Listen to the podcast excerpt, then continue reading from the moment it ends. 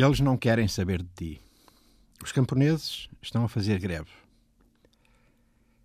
A maçaroca e a perdiz, símbolos dos contendores na atual crise político-militar em Moçambique.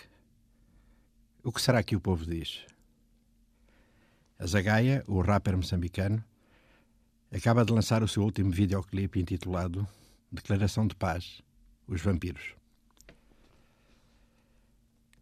Podia ser a famosa canção de Boris Vian, Era a Guerra da Argélia, e o autor das Formigas escrevia e cantava as palavras de um desertor.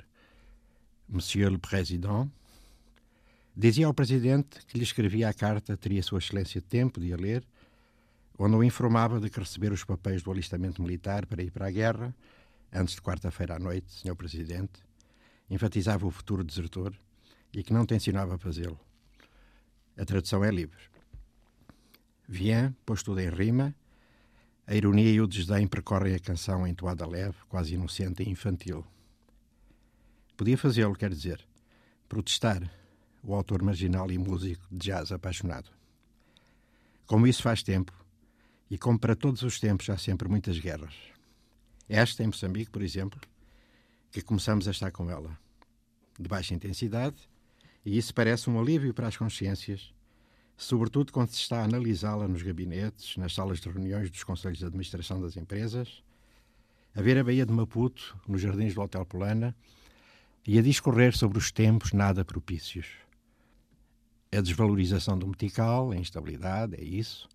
Um duplo, sim, old Scotch on the rocks. É uma heresia, mas o senhor não é escocês e aqui nos trópicos o calor é o que se sente. Como disse, os camponeses em greve, uma tonteria, liberdade poética, falha de rigor conceptual. Refugiados no Malawi? Parece que há. Greve forçada, portanto, dos camponeses. Fala-se agora no Zimbábue. Afinal, e a zagaia em ritmo que mescla o reggae com o beat certo nas palavras, para serem ouvidas e percebidas, vai dizendo a recusa, apontando a quem ela possa servir esta guerra. Não é deserção no sentido formal, descansem as leis e quem as faz. É um percurso já longo de um cantautor que vem denunciando o que está mal na sociedade moçambicana. Outros músicos o fazem com um pé nas culturas tradicionais, à falta de melhor termo, no jogo narrativo de situações que a expressividade riquíssima das línguas nacionais propicia, menestréis no labirinto do jogo lírico de todas as emoções, nos vaticínios em meio das alegrias e das desgraças de um cotidiano difícil, todos perguntando onde mora a vida bom.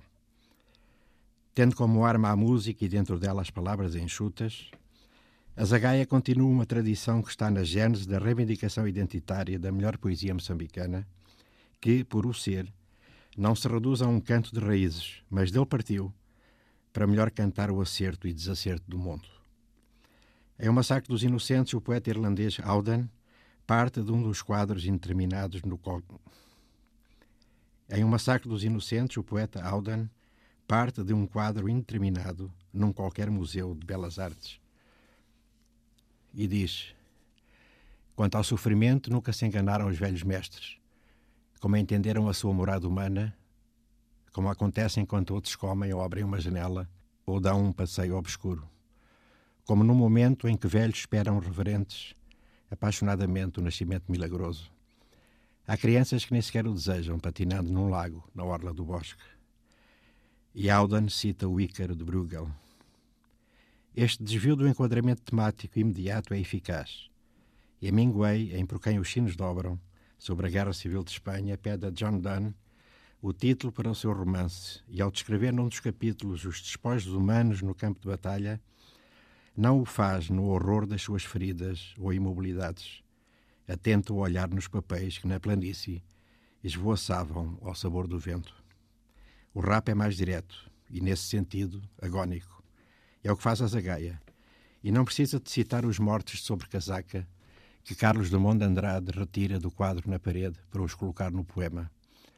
Tudo porque não há sobrecasacas em Moçambique.